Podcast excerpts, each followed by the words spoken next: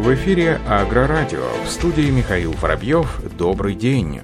Работа по цифровизации системы господдержки ВПК стартует уже в апреле этого года. Об этом заявил министр сельского хозяйства России Дмитрий Патрушев в ходе совещания президента Российской Федерации Владимира Путина с членами правительства, сообщает портал Кремлин.ру. По словам Дмитрия Патрушева, работа по цифровизации системы господдержки ВПК стартует буквально с этого месяца. В апреле будут заключены первые контракты. Уже в 2022 году 75% субсидий субсидий 50% льготных кредитов можно будет получить в режиме онлайн.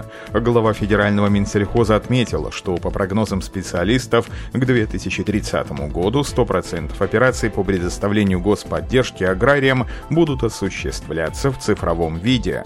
Как отметил Дмитрий Патрушев, сельхозпроизводителей будет снята огромная бюрократическая нагрузка, что особенно важно при проведении сезонных полевых работ, когда времени на обход инстанции попросту нет. Еще одно очень важное направление в рамках инновационного развития ПК, по мнению Патрушева, это трансформация производственных и перерабатывающих мощностей с учетом внедрения передовых технологий. Уже к 2024 году они позволят увеличить производство продукции с высокой добавленной стоимостью и создать новые товарные группы, в том числе для экспортных поставок. В Бурятии готовность сельхозтехники к весенне-полевым работам этого года приблизилась к 90%. Об этом проинформировали в Министерстве сельского хозяйства и продовольствия республики. В частности, отметили в ведомстве, готовность тракторов составляет почти 83%, плугов 89%, барон 87%, культиваторов 93%, посевных комплексов 81%, селок 80%, 99% и опрыскивателей почти 92%. В региональном Минсельхозпроде также сообщили, что с начала текущего года бурятские сельхозтоваропроизводители приобрели два энергонасыщенных трактора, 10 тракторов «Беларус» и 4 почвообрабатывающих агрегата. В этом году в Вологодской области планируется приобрести 268 единиц сельхозтехники, в том числе 105 тракторов.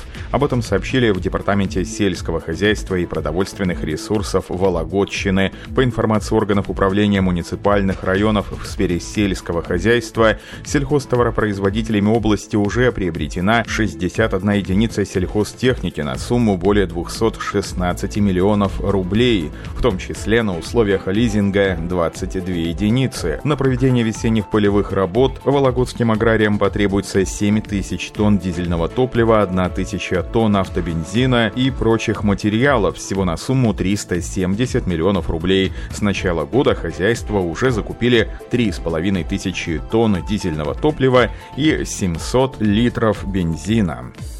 Велица расширил ассортимент специальным упаковщиком рулонов с диаметром от 90 до 1 метра 60 сантиметров в зависимости от модели упаковщика. Новые модели могут использоваться как стационарные упаковщики рулонов диаметром от 90 сантиметров с внешней загрузкой или подающим устройством. Модель FW160 DTN может быть опционально оснащена увеличенными роликами, чтобы обеспечить упаковку рулонов диаметром от 1 метра. По словам производителя, несмотря на на меньший диаметр рулона все модели по-прежнему пригодны для профессионального использования. В частности, рулоны малого диаметра предпочтительны для мелкотоварного производства или небольших животноводческих ферм.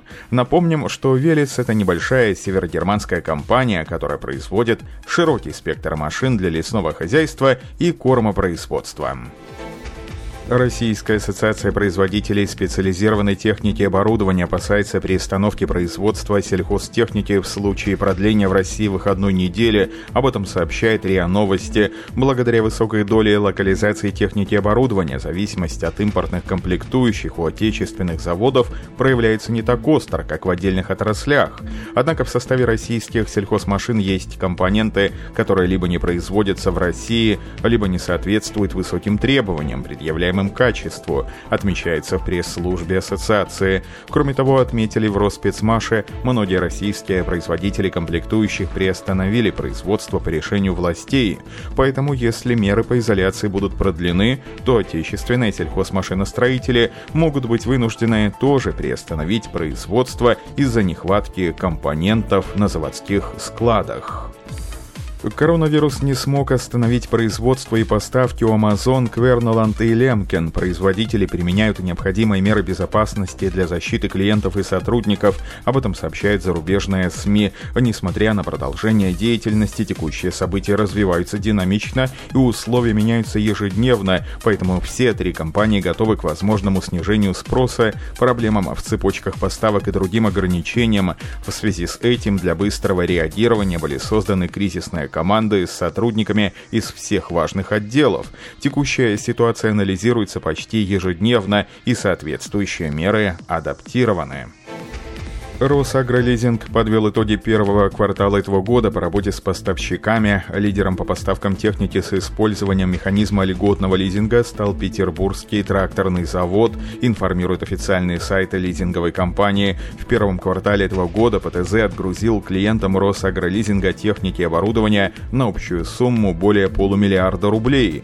По информации пресс-службы Росагролизинга, более чем в 8 раз по сравнению с первым кварталом прошлого года увеличил увеличила свои поставки техники через Росагролизинг компания Ростсельмаш. За первые три месяца общая сумма поставок техники заводом с использованием механизма льготного лизинга составила почти 370 миллионов рублей.